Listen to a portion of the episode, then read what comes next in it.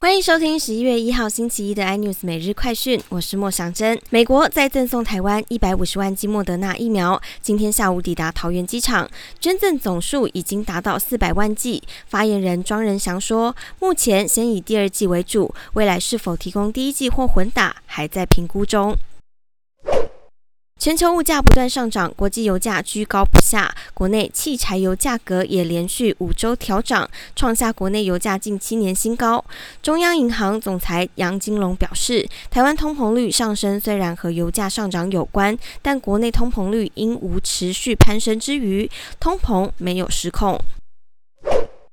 劳动基金运用局今日发布劳动基金最新绩效，因九月全球通膨升温，冲击劳动基金收益表现，九月单月大亏一千一百一十一亿元。今年前几个月的劳动基金都是大赚的状况之下，累积至九月底，每位新制劳退劳工仍可分配到一万三千三百九十七元分红。日本众院大选，首相岸田文雄率领的自民党确定可取得超过半数席次，激励日股收盘狂涨七百五十四点。